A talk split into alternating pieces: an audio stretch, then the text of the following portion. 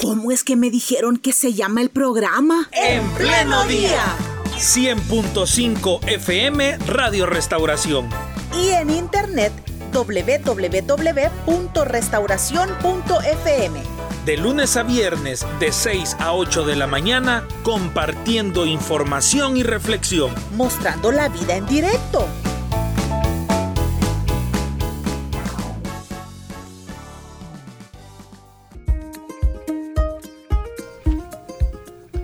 Opiniones que ponemos sobre la mesa esperando sean de mucha ayuda para cada uno de nuestros oyentes. Hoy le damos la bienvenida de manera virtual al pastor y psicólogo Daniel Alas. Hermano, gracias por acompañarnos una vez más. Buenos días, Dios le bendiga. Buenos días, hermano.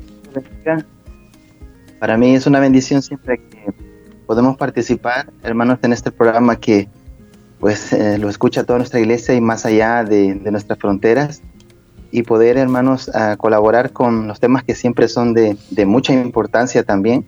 Para mí es una bendición y un privilegio. Muchas gracias, hermanos, por la invitación. Qué bueno, muchas gracias. Y ya nuestros oyentes irán teniendo la noción de qué vamos a hablar. Sí, se trata de un tema que tiene que ver con la psicología, de cómo poder ayudarnos. Pero ahora lo vamos a delimitar en el término que, bueno, para mí es nuevo. También para mí.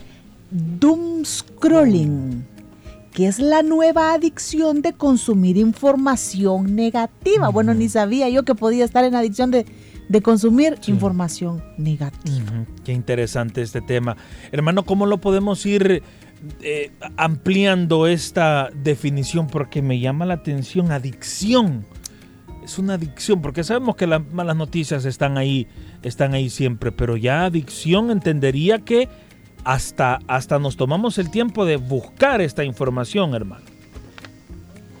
Sí, la verdad es que es un concepto relativamente nuevo, este, nuevo para, para los que quizás este, eh, tratamos de buscar la definición y todo esto, pero yo eh, estaba leyendo que, por ejemplo, la revista de New York Times, desde inicio de pandemia, este, acuñó este, este concepto, ¿no?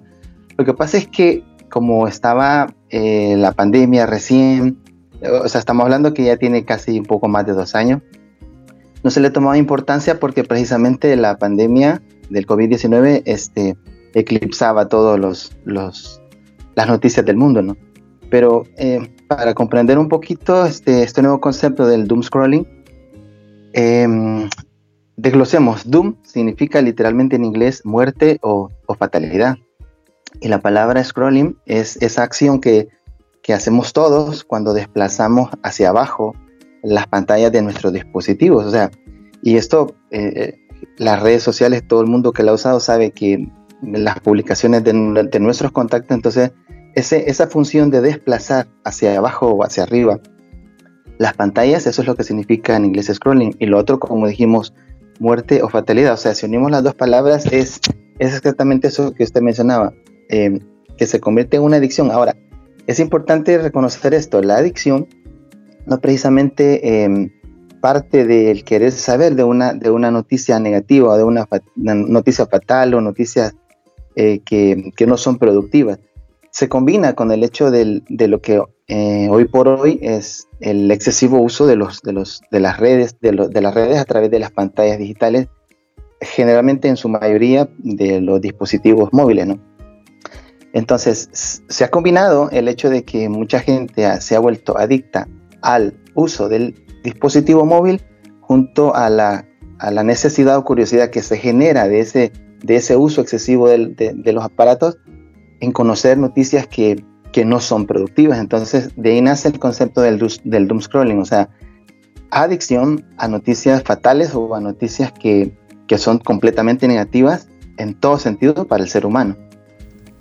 Vaya, entonces podríamos decir que esto del doom scrolling es resultado de lo que empezamos a vivir luego de la pandemia, luego de todo lo que tuvo que ver hace dos años. Sí, básicamente sí, porque em, ahí donde se produce, por ejemplo, la necesidad en las personas, es una necesidad creada, ¿no? De querer conocer, creada porque eh, esto de la pandemia, todo el mundo lo sabe, es, un evento que, que afectó al mundo entero.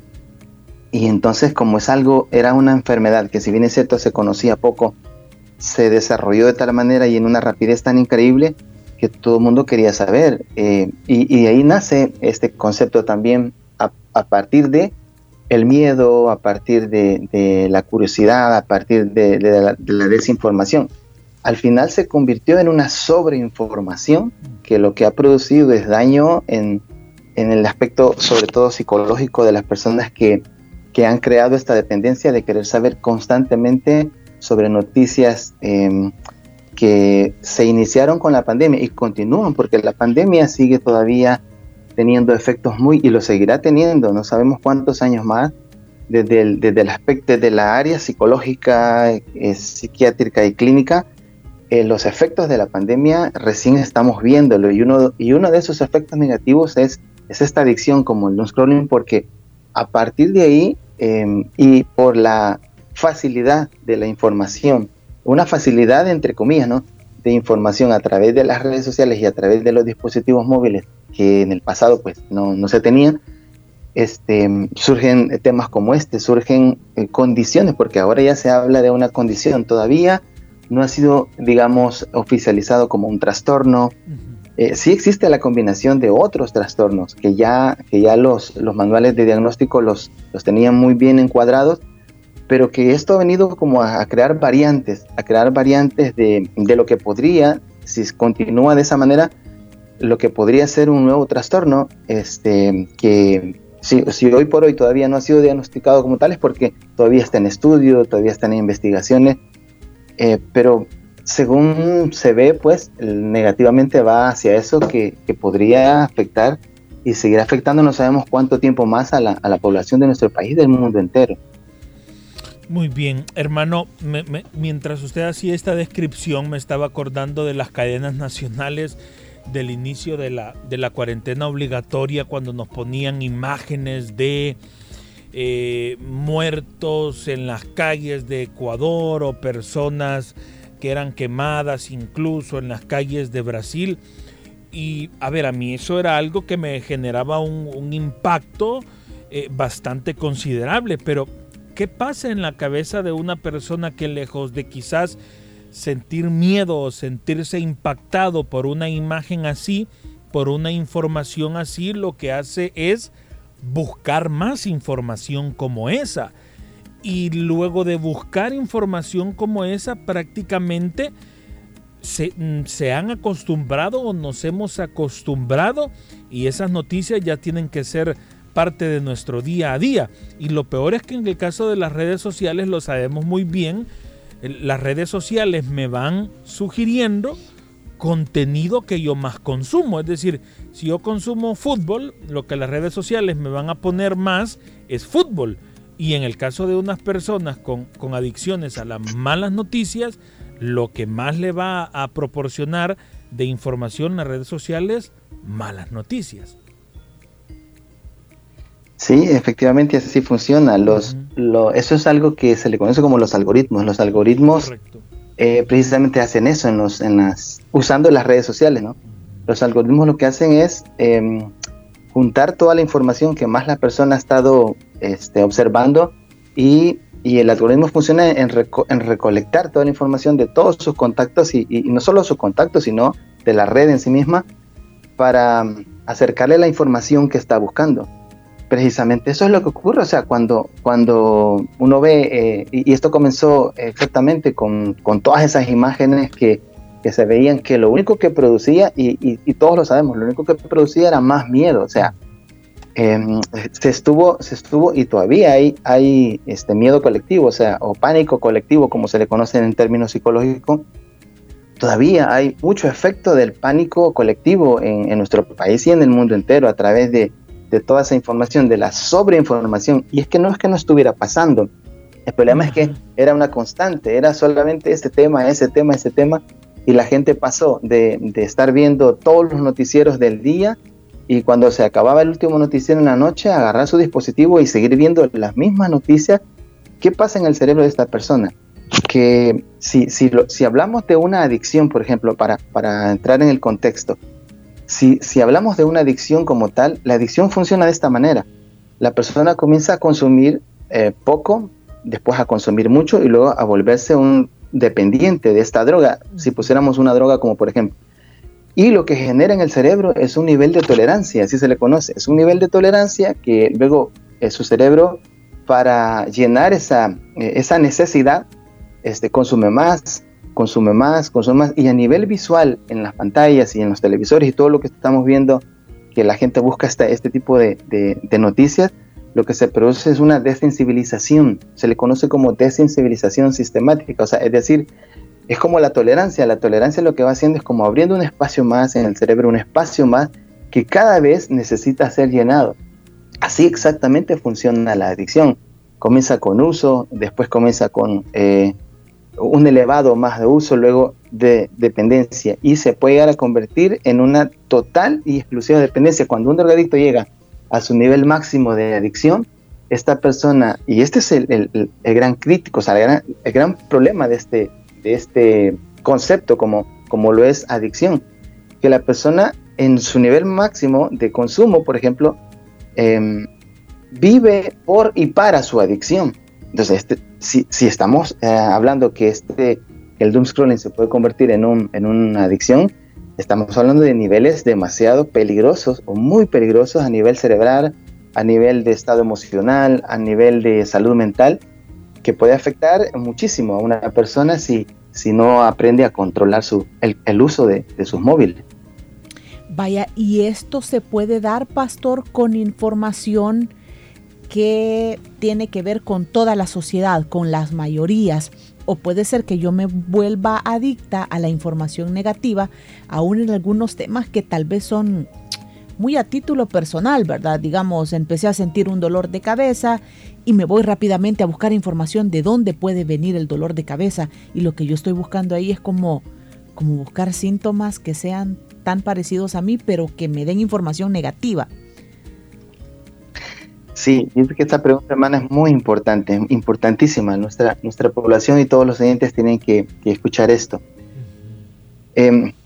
El, la red, el internet, los usos móviles, no vamos a, a, satanizar el uso de esto porque también reconocemos, todo el mundo reconoce la enorme utilidad que tiene. En todos los temas, en, la mayoría de temas de, importancia a nivel, a nivel humano, o sea, realmente es, es, una herramienta maravillosa, pero el gran problema, y de eso, y de eso se desprende el scrolling, de saber discriminar, cuando digo discriminar es saber escoger aquella información que realmente, primero, tenemos que, justificar que sea una fuente fidedigna. Segundo, que sea un tema realmente que sea de interés a nivel personal o a nivel colectivo para la familia o para lo que sea. Es que no estamos hablando que la gente no tiene que estar informada. Es de rigor, es importantísimo que la gente esté informada, pero que debe estar bien informada. Y en temas como el que usted acaba de mencionar, por ejemplo, de la salud, se comete una serie de errores a la hora de ir a buscar porque este, las condiciones clínicas, y esto la población debe saberlo, son muy particulares, aun y cuando sea una misma enfermedad, una persona tiene una particularidad, cada ser humano tiene una particularidad, y esto ocurre también en los procesos psicológicos, eh, porque la gente, eh, eh, ocurre que si una pastilla le hizo bien a alguien, tomate esta pastilla porque a mí me hizo bien, no, eso no debe hacerse, y las redes sociales es exactamente lo mismo porque uno puede ir a buscar información y tal vez tener una, un, acercamiento a lo que está pasando, pero nada, nada como que un clínico o un médico o, de la especialidad que sea de la salud eh, pueda evaluarle primero a la persona, porque ha, pasado que la gente tiene un síntoma, eh, para poner un ejemplo, hace unos meses estoy platicando con una persona que, que luego de su tercera dosis de vacuna, entonces ella, ella tuvo una protuberancia en una, en un área de su cuerpo o sea, le, salió, para que entendamos, una, una, bolita en una parte de su cuerpo. Ella fue a buscar en internet, eh, recién se había vacunado, tenía como unos 8 o 10 días que se había vacunado. Ella no se recordaba que se había vacunado, fue a buscar en internet eh, qué pasaba con este tipo de bolitas en la área que le había salido y, casi le da un paro cardíaco porque al, al buscarlas se da cuenta que en esa información que ella buscó decía que eso con seguridad era un cáncer que se estaba desarrollando en su cuerpo. Entonces ahí viene el doom scrolling, entró en, ansiedad, entró en pánico entró en esto y siguió buscando más información y siempre se encontraba con lo mismo. Al final encontró una página donde decía que podría ser efecto de una vacuna. Entonces, eh, algo le alivió el alma, ¿no? Esto, y, y, fue y consultó con otro médico ya de manera personal y le dijo, sí, hay, a varias personas les ha ocurrido que luego de la tercera vacuna. Y exactamente en una semana la bolita había desaparecido por completo. Entonces, ¿qué pasa?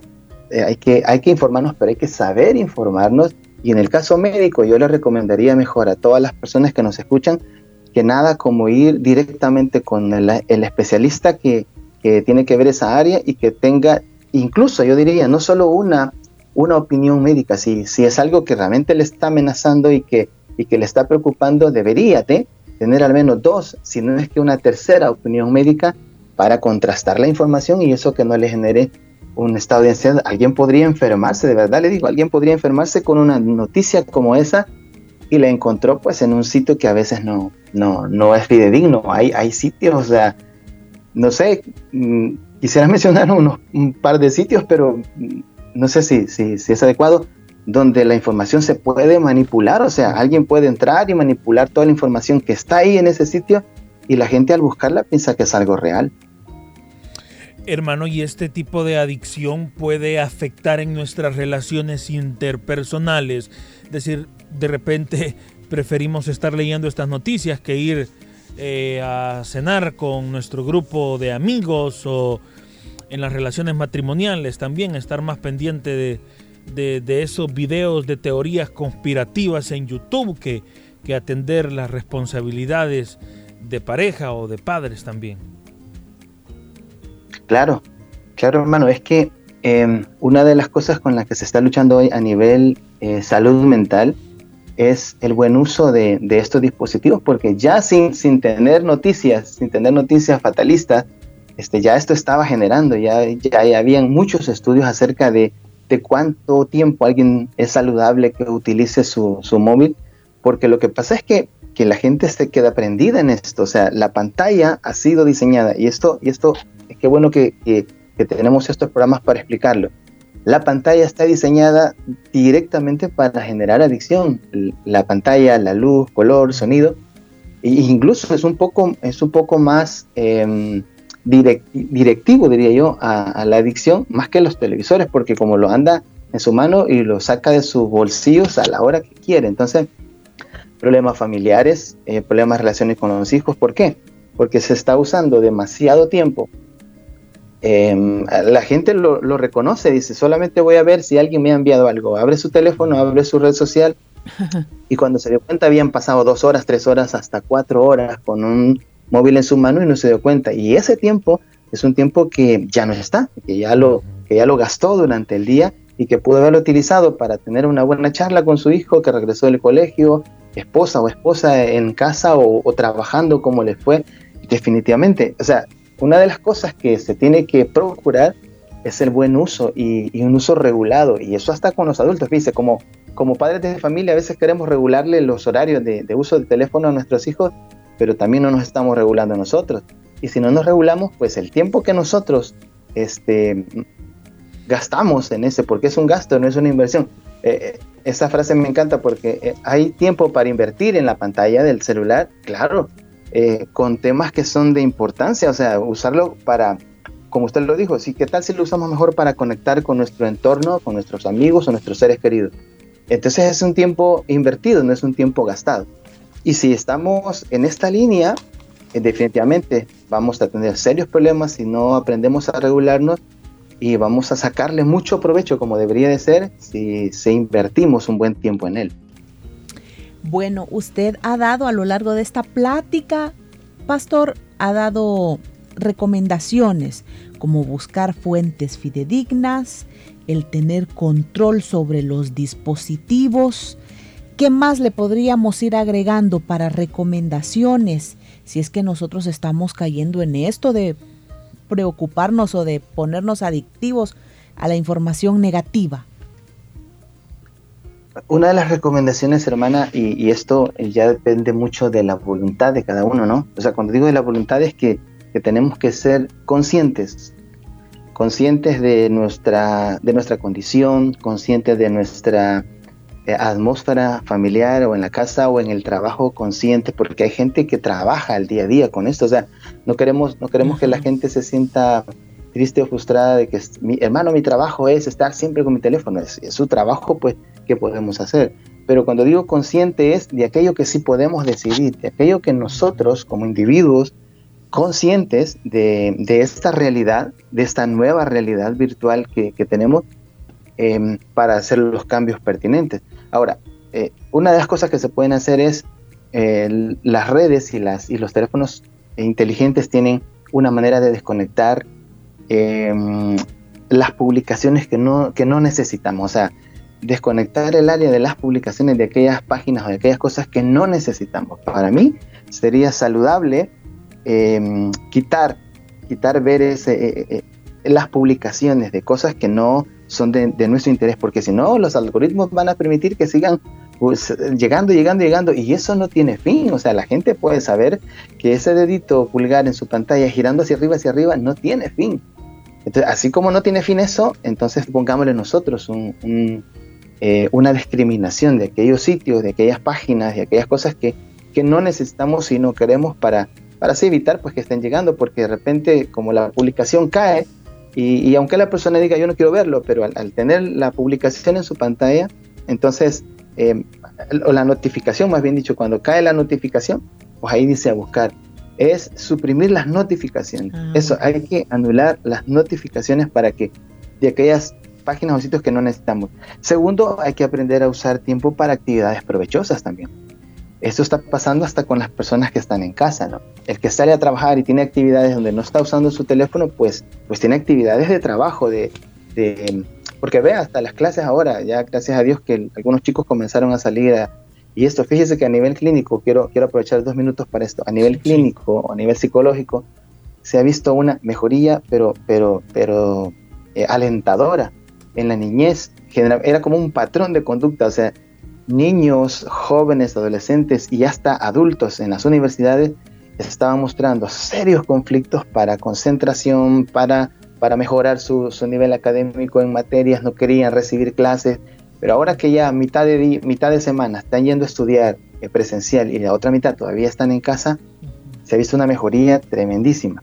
Por eso digo, actividades provechosas, si usted está en casa, pues oblíguese, o sea, prográmese.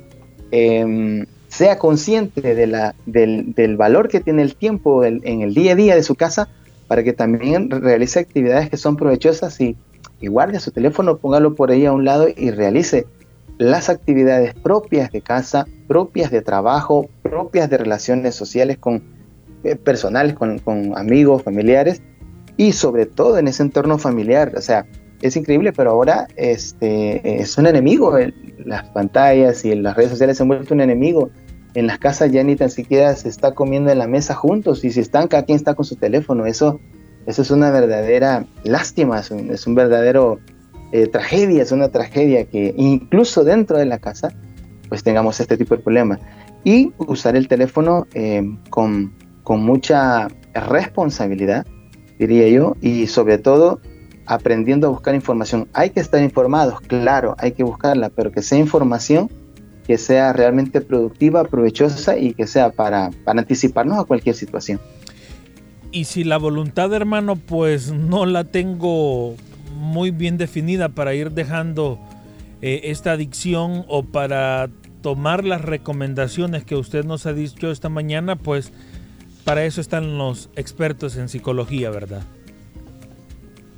Claro, por eso es que eh, existen todas las disciplinas clínicas para poder apoyar, para poder animar.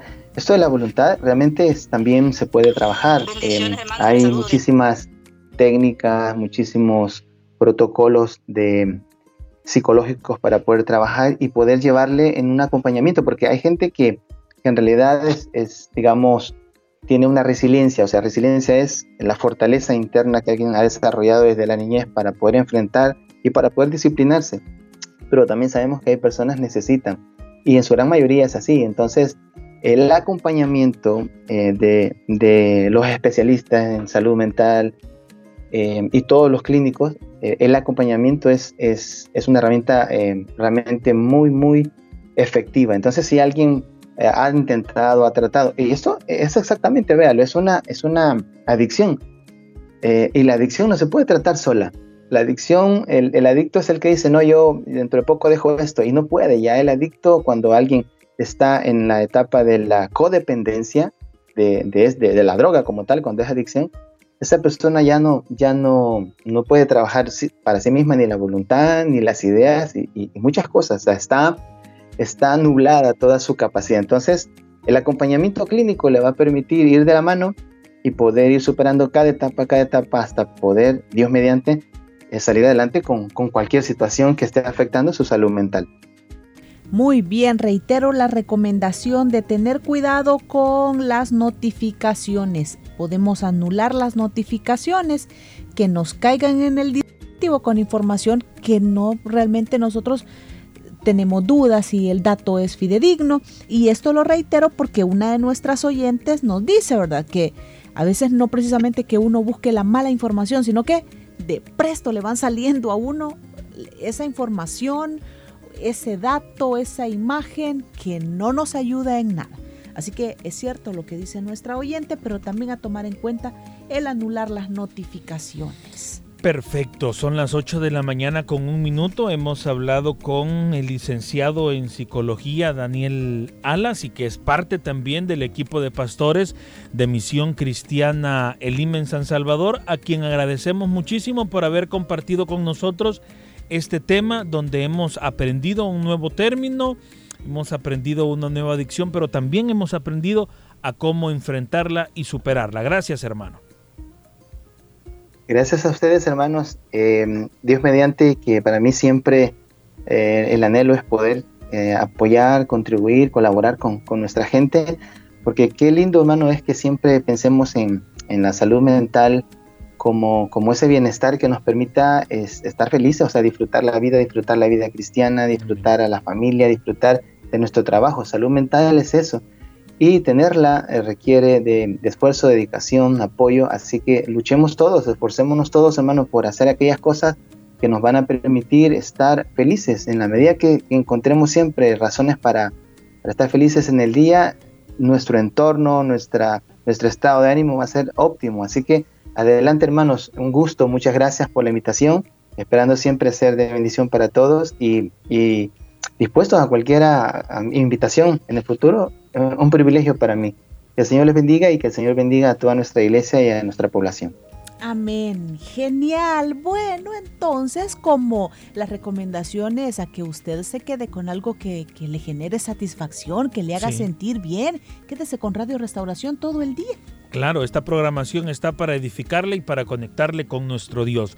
Nosotros y este programa debe despedirse, pero le esperamos mañana a partir de las 6 a.m. y recuerde continúe con la programación de Radio Restauración, una programación que le edifica.